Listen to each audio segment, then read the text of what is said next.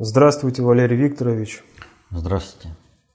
Здравствуйте, уважаемые телезрители, аудиослушатели, товарищи в студии. Сегодня 30 октября 2017 года. И многих интересует вопрос, э, связанный с последними событиями, происходящими в Каталонии. Что там происходит? В Каталонии ничего неожиданного не происходит. Все происходит так, как мы сказали изначально. А говорили, вот напомню, то, что процесс разрушения Евросоюза, процесс разрушения государств, входящих в Евросоюз, он был запланирован давно под создание Европейского исламского халифата. Под это дело расставлялись люди, создавались политические и общественные структуры, которые работали с определенной идеологией, они финансировались, э, им э, создавалось определенное умонастроение. И э, здесь самым таким краеугольным камнем, с которого должна была рушиться здание Евросоюза для создания последующего европейского исламского халифата на этом основании, Э, на, этих, на этом строительном материале должна была быть Испания. И в Испании готовились э, разные области по отделению. Помните, баски были, вот. А, их потом перевели в спящий режим до поры до времени, ну и вывели Каталонию. Вот. Э, люди расставлены. И вот если бы не такое жесткое, не такое все поглощающее ресурсные, ресурсы противостояния страновой элиты США и э, глобальной элиты, глобального предиктора, вот, то в Каталонии этот референдум просто бы не состоялся. Шло бы обычное нагнетание сепаратистских э, настроений, там бы говорили, что хватит кормить там Испанию, Мадрид. это Мадрид, да, мы там самые богатые, мы там работаем, нам бы отделиться. Вот, экономический кризис нарастает, э, процессы сепаратизма в Каталонии, соответственно, этому тоже нарастают, нас обдирают, мы могли бы жить. Ну, он толпарь, я повторю, не знает и вообще не имеет понятия и даже не признает, что существует межотраслевой баланс, что есть глобальное объединение труда, не разделение труда, а объединение труда, что есть не только глобальные рынки сбыта завязаны, но и рынки производства. Вот, все это между собой. И, естественно, видя, что конечный результат как бы в, общем, в общем производстве, ну это как сборочный цех на заводе будет говорить, нам не нужен э, цех э, кузнечный, нам не нужен там э, цех транспортный, мы даем продукцию, вот, и мы, естественно, больше всех должны зарабатывать. Э, не понимая, что на заводе все цеха, в общем-то, они в едином целе. И вот, э, вот этот вот экономический кризис, он бы все равно подпитывал сепаратистские настроения, и в нужный момент их можно было бы активировать. Но поскольку, э, повторю, все ресурсы противостояния с со страновой элитой США были по полной программе задействованы, и у них не хватало на контроль и исполнение глобальных планов в отношении других стран и народов, причем в, страновом, э, в надгосударственном управлении страновая элита США играет э, кадровую существенную роль. Вот это надо понимать. То есть не везде все можно наступить на горло, там, что называется, собственной песни. Естественно, страновая элита США, она работала на разрушение Евросоюза, ведь и война на Украине, она в принципе запланирована для того, чтобы война пришла на территорию Европы. Но страновая элита работает в США, страновая элита США, она работает в прежних э, сценариях, и она понимает, что только в этих сценариях она может сохраниться как э, надгосударственный жандарм, монстр вот этот, который тянет ресурсы из всех стран. И они в этом плане работали. И, соответственно, этому расставленные люди, умное настроение приводят к тому, что к чему и приводит. Вот смотрите, как это выглядит на практике. Но не смогли Э, предотвратить вот этот э, референдум? Не вопрос. Но в одном из интервью я уже говорил о том, что, да не в одном, уже несколько раз говорил, о том, что самая глупая э, ситуация была запустить 155-ю статью Конституции. Ну не надо этого было делать, надо было другим способом разруливать. Но то, как она была запущена в действие, показывает, что везде играют на два паса. То есть, смотрите, 21 числа, 21 октября, статья 155 э, Конституции Испании была введена в действие 21 но при этом органы самоуправления не тронуты были никак. Это привело к тому, что 27 октября парламент Каталонии принял декларацию о независимости от Испании. И только тут уже Испания ликвидирует правительство, э, ликвидирует парламент и назначает своего спецпредставителя, э, который будет управлять Каталонией. И как это будет управлять? Чего ждали? А ждали ровно вот этого. Когда будет провозглашена эта независимость. И в результате этого получилась очень интересная коллизия. Эм, пример немножко некорректный, но чтобы было понятно. Вот у Соединенных Штатов э, очень большие проблемы с Северной Кореей. Они там друг другу грозятся друг друга уничтожить, ногами там топают. Да? И вот теперь представьте себе, что Соединенные Штаты в рамках разрешения этого противостояния принимают решение распустить парламент э, Северной Кореи, отстранить от руководства Ким Чен Ына, э, распустить правительство, назначить своего чиновника, который будет всем этим делом управлять. Ну смешно ведь? Ведь ничего же не получится. Но самое это интересное в данной ситуации, то, что сейчас произошло с решением Мадрида, это она практически вот, ну, соответствует тому, что произошло. То есть какое вы теперь имеете отношение к Каталонии? Они провозгласили свою независимость. Это отдельное государство от Испании – теперь вы не имеете права не распускать э, правительство, не э, распускать парламент, не назначать выборы. Вы другое государство. Вы должны теперь уже налаживать какие-то отношения. Вот в какую западню попало испанское правительство. А почему? А потому что в испанском правительстве 7 дней ждали и давали вот эту возможность. Они играли в поддавки, кто когда и что как сделает. Если бы они сразу это сделали, никаких вопросов нет. Все, навели порядок конституционный э, там, э, в той области, которая начала вести себя неконституционно. Все нормально, а теперь-то уже другой разговор. Принципиально другой. Это другая основа взаимодействия. Потеряно ли в этом случае все для Испании? Да нет, конечно. У Испании еще много разных вариантов. Но ситуация складывается таким образом, еще все больше и больше усугубляется, что без внешнего, э, так скажем, э, рефери, арбитра, развести конфликт Мадрида и Барселоны, Каталонии и, собственно, всей оставшейся Испании невозможно будет. Путину бегом надо. Глобальный предиктор тоже работает на то, чтобы этот конфликт погасить, но как это делается? Э, поскольку людей быстро не поменяешь, общественные организации быстро не перестроишь, это все-таки бесструктурное управление, а не структурное, которое осуществляет э, глобальный предиктор. Что делает глобальный предиктор? Он создал ситуацию, при которой даже последний обыватель, который понятия не имеет о межотраслевом балансе, повторю, о глобальном разделении труда, на себе ощутит все последствия э, сепаратизма крупный бизнес бегом бежит э, из Каталонии. Это то, что делает глобальный предиктор. Внешней поддержки сепаратизму в Каталонии тоже нет. Ни одно государство, ни одно межгосударственное образование не заявило о поддержке этого процесса. Но это не означает, что сепаратисты Каталонии окажутся без полной э, внешней поддержки. Страновые институ... Страновая элита в структурах Соединенных Штатов, она все еще есть.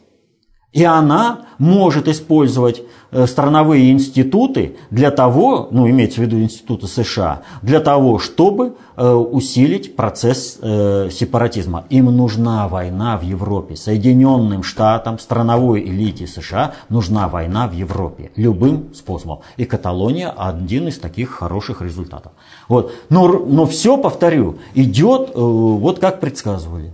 Вот это вот качание, это создав... создание э, массы э, недовольной вмешательством э, Центральной Испании и создание из собственных испанцев э, сепаратистов, каталонцев. Ну, это вот примерно как на Украине э, сейчас будут создавать из русских украинцев. Вот создали по отделению, и теперь вот убивают русские, украинские, убивают русских русских. На Украине. Ровно то же сейчас пытаются реализовать в Испании – когда живущие испанцы э, в Каталонии будут каталонскими испанцами и будут воевать за сепаратизм Каталонии против остальной Испании. В, в ради интересов Соединенных Штатов. Ну как на Украине. Вот. А процесс создания вот этого, он идет по алгоритмике, как был создан э, в, при, это, в Прибалтике. Тогда тоже ну, было мало, было сильное государство, э, Советский Союз, было мало желающих отделяться, нужно было создать вот эту основу. Ее создали вот такими вот движениями на два паса. В Испании сейчас происходит то же самое, только с местной спецификой, с поправкой на время, э, на закон времени, протекание процессов по закону времени. А так ничего неожиданного в Каталонии и в Испании не происходит.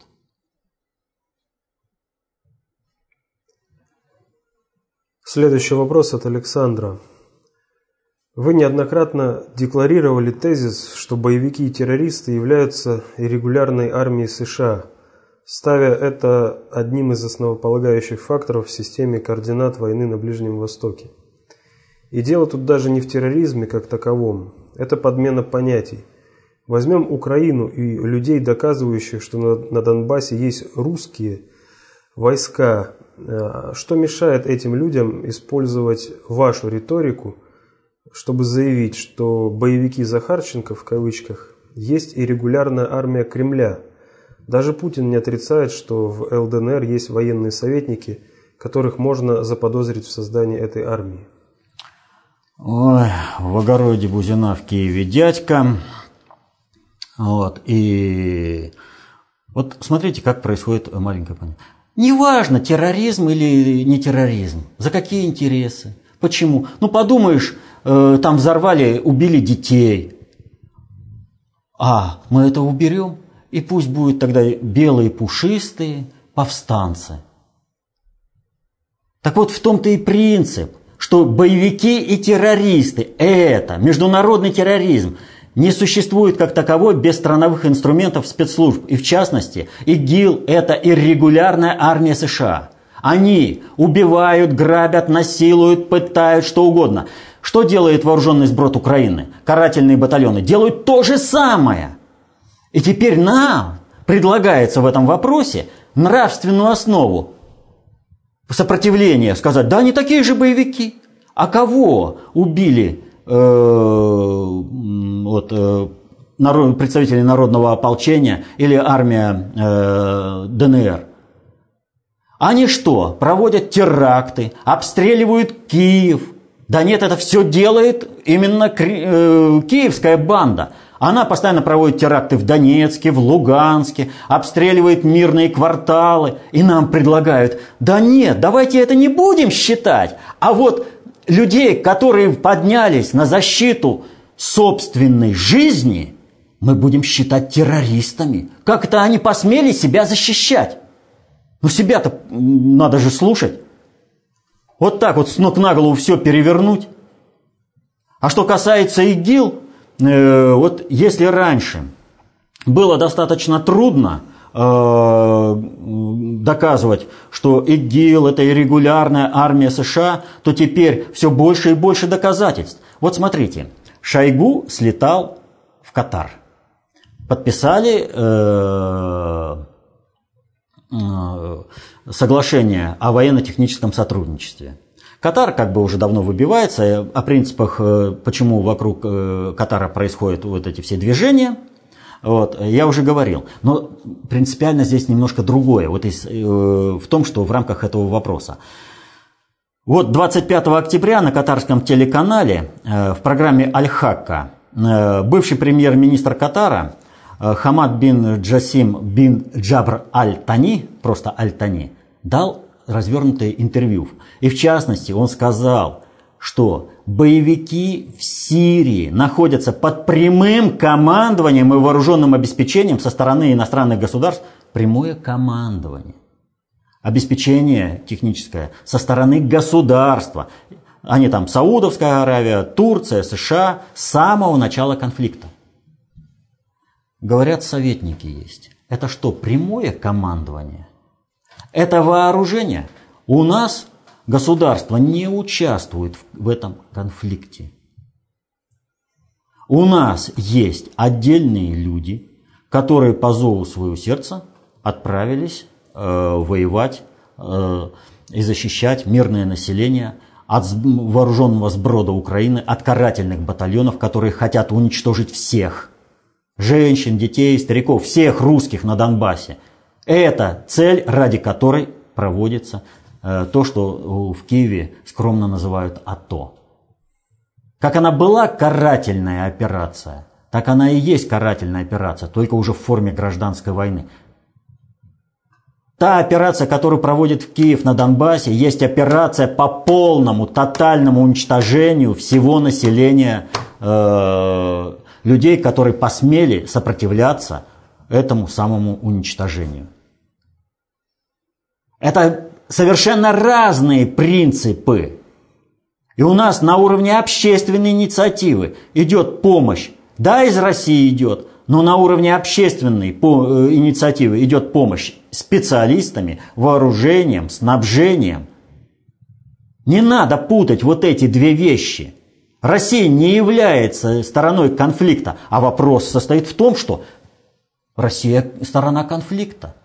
Да уже все, даже представители банды киевской, э, и генштаб, и армия признавали, что Россия не является стороной конфликта. Нет нигде российской армии и даже специалистов, представленных э, со стороны руководства России, правительства России, которые бы там. А вот э, где э, есть э, военные России, которые мы не отрицаем? На Украине же есть они? Есть. В зоне конфликта есть? Есть а они в составе объединенной мониторинговой миссии, где есть офицеры вооруженного сброда Украины, там же в, этой, в этих комиссиях есть и представители российской миссии мониторинга, которые как бы должны соблюдать, это, наблюдать за тем, что происходит. Вот в составе этой есть. И не надо передергивать здесь, что признает Путин, и подтасовывать то, что Путин никогда не говорил.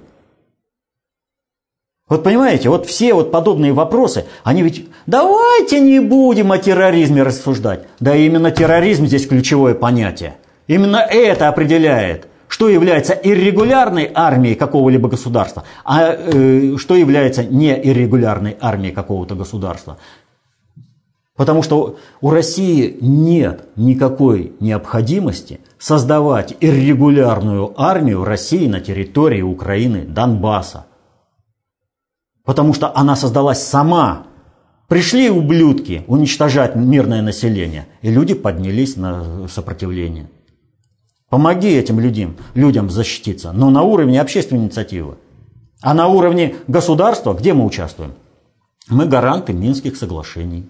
Мы э, участники нормандского формата. Но только почему-то Россия соблюдает свои Э, обязанности и в плане гаранта Минских соглашений, и в, рамках участников э, нормандского формата. А Франция, Германия даже не пытаются. Где платежная система, которую Германия обещала создать так, чтобы э, люди на Донбассе не пострадали от того, что киевская банда проводит геноцид экономический населения? Нет этой системы. Они даже не пытались ее создать. И французы постоянно юлят. Тоже везде уклоняются от своей роли гаранта. И только орут. А, пусть Россия выполнит. И требования-то какие? Как будто Россия является участником конфликта. Да вы документы посмотрите, ООН, например. Это большое достижение. Вот почему все враги России стремятся выбить Минские соглашения, дезавуировать их. А потому что это дипломатический инструмент, который показывает нравственную основу деятельности киевской банды и всех, кто там стоит. Что террористами-то как раз являются ВСУ и Карбаты. И вот для того, чтобы уравнять и сказать, а эти тоже такие же террористы. Кого они, еще раз повторю, взорвали в Киеве? Никого. А сколько детей погибло в результате действий ВСУ, вооруженного сброда Украины, карательных батальонов? Действия СБУ. И не только в районе Донбасса, но и по всей Украине. Украина уже превращая, она уже гуляй поле. Захотели напасть на воинскую часть в Одессе? Да пожалуйста, нам имущество нужно. Где вы такое можете себе представить, чтобы кто-то мог зайти на территорию воинской части – даже пусть там они рядом какие-то соседи, ведущие экономическую жизнь. Да это только на Украине, где полный бардак. В ресторанах перестрелки, автомобили взрывают. Э, да вообще, ну полный беспредел идет. Государство как таковое не существует. Есть только бандитские группировки, которые ведут вот этот, э, осуществляют вот этот беспредел. И нам предлагают людей, которые пытаются защититься от этого беспредела, считать террористами. Но совесть-то есть.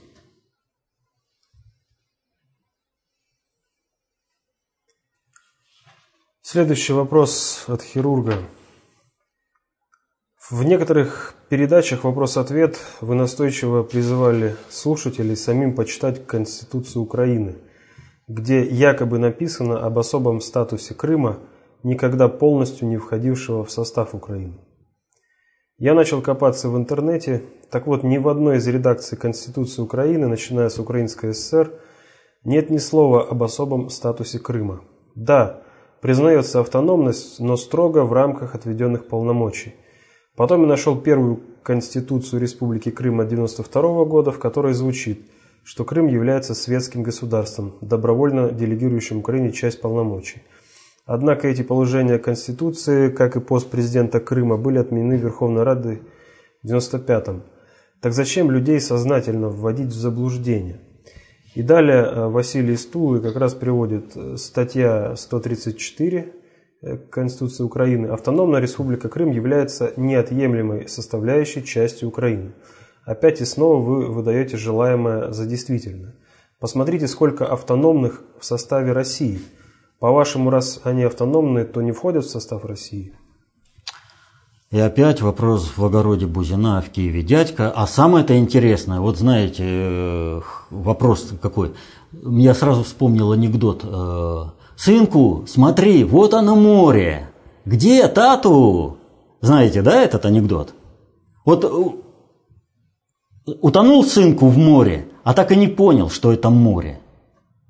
Вот читает человек Конституцию, там другой даже цитату приводит. Между прочим, приводит не полностью ее, а следовало бы привести полностью. А там в статье 134, э, например, сказано, что автономная республика Крым является неотъемлемой частью Украины. А дальше-то? В пределах полномочий, определенных Конституцией Украины, решает отнесенные, вопросы, отнесенные к ее ведению.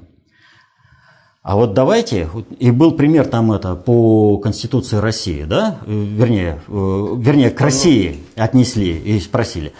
Давайте посмотрим конкретные статьи.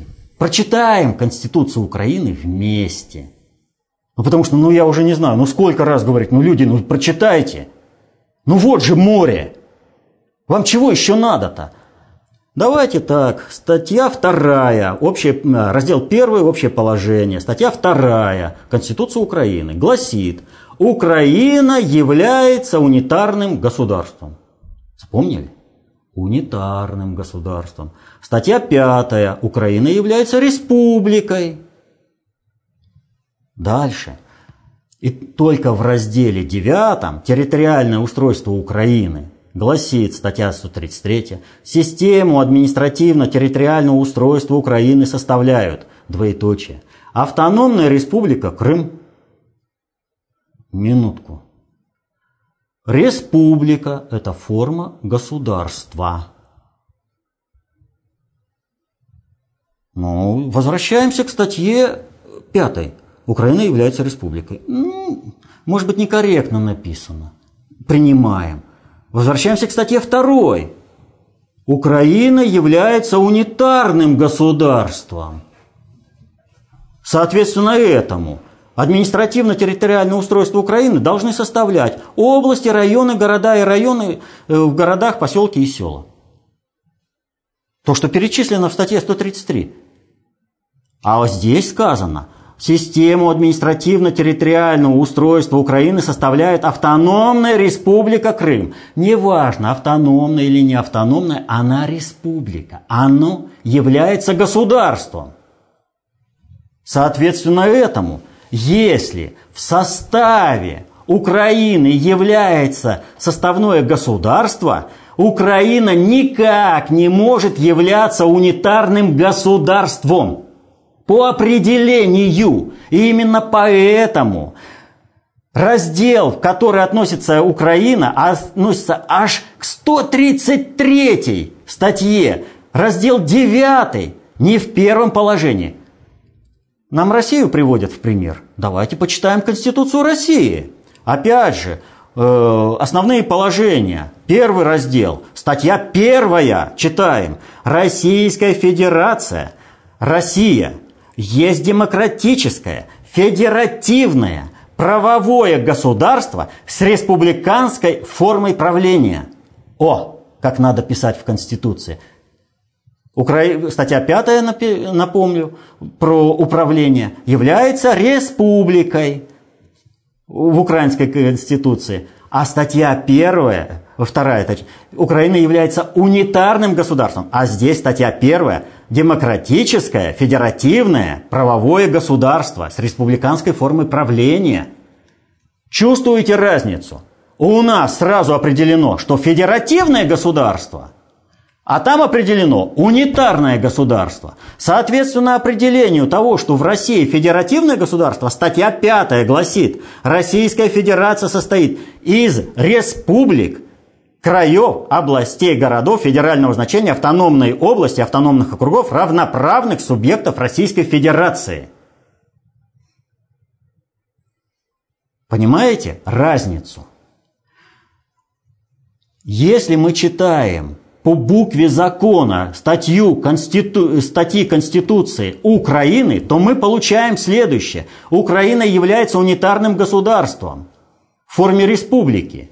Соответственно, этому никакое государственное образование, автономное, не автономное, не является частью Украины. И таким образом логически, совершенно логически, правильно, не в общих положениях, определяющих государственное устройство Украины, а только в административно-территориальном делении, чем управляется из Киева, и гласит, что в состав Украины входят вот, систему административно-территориального устройства – Автономная республика Крым входит. То есть, фактически, эта статья говорит о том, что на основании статьи 2 и 5 Статья 133 определяет, что Республика Крым, автономная Республика Крым, находится в доверительном управлении со стороны э, Киевского центра. Я не знаю. Сынку, ну море же! Трудно прочитать. А, а еще говорят, я читал. И я прочитал. Это как э, читаем, что ли, э, по-разному книги.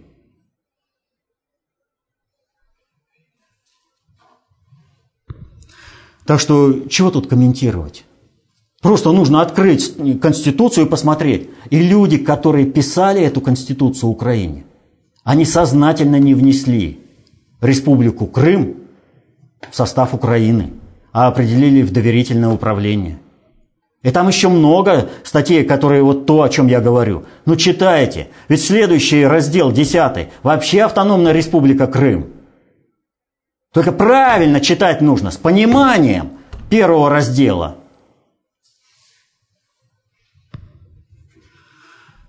Читаем одну конституцию.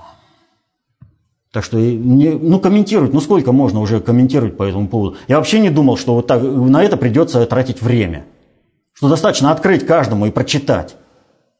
Но ведь за каждым словом стоит смысл. А в юридических документах это вообще конкретно. Конституция – юридический документ, определяющий форми, это самое, форму государства, его функционирование. Вот если в России сказано федеративное государство, то в первом же разделе сразу определено, состоит из республик краев. А здесь аж девятый раздел – административное управление. И ничего Э, прописывающая, а каким образом строится отношение Республики Украина с автономной Республикой Крым, в первом разделе вообще нет. Ну кому-нибудь... В... Ну я не знаю.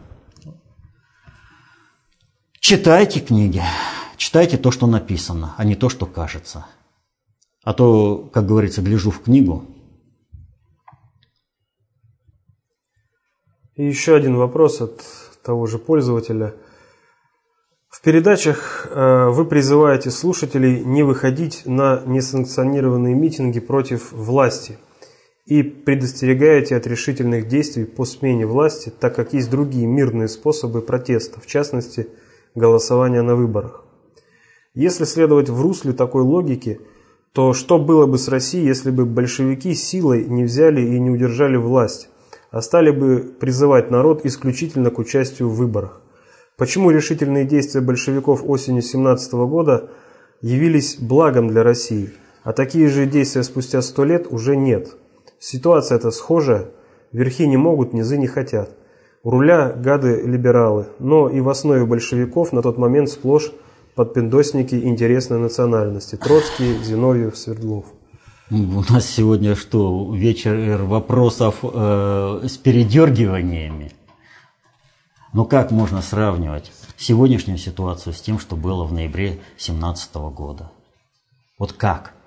В результате февральской революции государство э, Россия к ноябрю, к октябрю, 25 октября по старому стилю, к октябрю 2017 года уже фактически не существовало. Оно полностью развалилось. И большевики фактически взяли управление страной без всякого какого-либо сопротивления со стороны каких-либо политических сил. Откройте, пожалуйста, учебник любой советского времени и прочитайте «Победное шествие советской власти». Становление советской власти по территории. Это было. Ну что, большевики сразу пришли к тому, что будем переворот, а как же тогда разгон, ну, в кавычках имеется в виду, учредительного собрания? Ведь выбор состоялись делегатов на учредительное собрание же. Но чем закончилось-то? Там не было вообще кворума, там не с кем было разговаривать. И большевики вместо участия поняли, что болтология в учредительном собрании, где нет кворума, где э, вообще любое решение, которое бы ты не принял, оно не будет поддержано вообще никак, вместо болтологии занялись спасением государства. И это приравнивать к тому, что сейчас пытаются разрушить государство, которое обладает определенной ресурсной устойчивостью настолько, что э, устойчивостью настолько, что сейчас говорят, а Россия туда вмешалась, Россия сюда вмешалась. Куда бы она, как бы, ну это слухи. Но вот Россия вмешалась э, в процесс уничтожения э, сирийского государства и развертывания э, большой террористической войны. И теперь где инструмент развертывания большой террористической войны? Нет. ИГИЛ практически зачищен, а государство Сирия крепнет на глазах. То есть вклад России позитивный и в мире, и у себя. Да, все идет не гладко. Да, э, есть сопротивление, есть целенаправленный саботаж со стороны управленческих структур, чтобы привести э, так называемой революции, а точнее к Майдану, чтобы у нас Донбасс был по всей стране о чем, кстати, напрямую фактически заявил в своем ли, о своем личном участии в этом процессе Жириновский в последнем воскресном вечере у Соловьева. Он прямо заявил, что он работает на то, чтобы был Донбасс по всей территории страны. Рекомендую посмотреть его заявление. Он уже сейчас готовится к тому, чтобы победу Путина на выборах не признать, а по всей стране устроить войну. Патриот. И вот большевики действовали, исходя из целесообразности, исходя из текущей государственности. Создавалось учредительное собрание, были выборы, и они в них участвовали. Пришел, пришли весь этот выборный процесс к ничему, вообще в ничто выродился. А государство гибнет. Они вместо болтологии выбрали э, решение государственных и теперь говорю, э, как так? А вот так, вывод на площадь, это не решение проблемы. Вы людей выведете. Это одного человека уговорить трудно на совершение безумств и совершение э, самоубийственных шагов. А толпу это запросто. И политтехнологи Запада, которые э, руководят теми, которые революции по методичке Шарпа изображают, знают, как толпу заводить. И даже в методичке Шарпа это прослеживается. И здесь вопрос, вам ехать или шашечки? Власть, реализуемая на практике способность управлять. Вы боретесь за власть в стране, так знаете, что это реализуемая на практике способность управлять. Управление носит э, процесс информационный. Распространение информации есть управление. Если у вас качественная информация, ее вы правильно доносите, люди на выборах пойдут за вами. Они поймут вашу правду и проголосуют за вас. А, си, а то, что вот сейчас Жириновский уже сейчас вопит, выборы не демократические, выборы подтасованы, уже сейчас. Еще выдвижения нет, а он уже готовит толпу, заводит Для таких, как Жириновский, кровь людская – это вообще ничто. И они готовы ее лить реками для того, чтобы хозяин Залужи был счастлив. Но только хозяин Залужи уже сменился, и они этого не понимают. Вы посмотрите, как э, сдуваются антитрамповские сенаторы, конгрессмены, как зацепили через э, сексуальный скандал – и теперь этим скандалом сексуальным громят. Буша даже зацепили. Он в инвалидной коляске сидит, а тоже домогается. Там вообще идет разгром на той базе. То есть, вот вы понимаете, какая ситуация? Не надо впрямую бодаться. Нужно использовать тот механизм, который у тебя есть. И глобальщики, я еще раз говорил, не выиграют страновики противостояние с глобальщиками. Они глобальщики разгромят, но это вопрос по времени. Вот вспомните на всех ток-шоу раньше. Сидят и рассуждают, как спекся Трамп. Он там проиграл Конгресс, э, ему то сделал, он это, он теперь недееспособен. А теперь они же и говорят. Вот Трамп уже настолько окреп, он уже на втором сроке и все. Как будто не было того, что Трамп уже был и мислит. Но когда им говорили, люди, да вы что, ну посмотрите, как реально управленческие процессы-то протекают. Ну где вы видите, что у Трампа позиции ослабляются? У Трампа позиции только укрепляются. А, кто там говорит? Неважно. Это же не с телевидения, это же не с первых каналов. Что слушать-то? А здесь мы. Нас посадили в песочницу геополитики. Будем копаться, потому что хозяин сказал. Что же его расстраивать? Поэтому, чтобы не путать, вот, э, чтобы не было подмены понятий, чтобы не записывать людей, защищающих свою жизнь, честь и достоинство в террористы, а террористов делать белыми и пушистыми, чтобы вот со всеми этими понятиями подменять, э, чтобы видеть разницу ситуации в 17 году 20 э, века и в 17 году 21 века, нужно обладать определенными знаниями – достаточно в теории управления концепцией общественной безопасности. То есть нужно знать, как управляются социальные суперсистемы. То, о чем мы постоянно говорим. Люди, изучайте, помните, власть – это знание. Так берите эту власть в свои руки, изучайте. Ведь открыты эти знания. Но нет, предлагают постоянно попрыгать на Майдане, походить, покричать. Кто-то там будет с трибуны что-то говорить, может быть, кому-то даже из толпы дадут с трибуны что-то сказать, чтобы он потом раздулся от собственной значимости.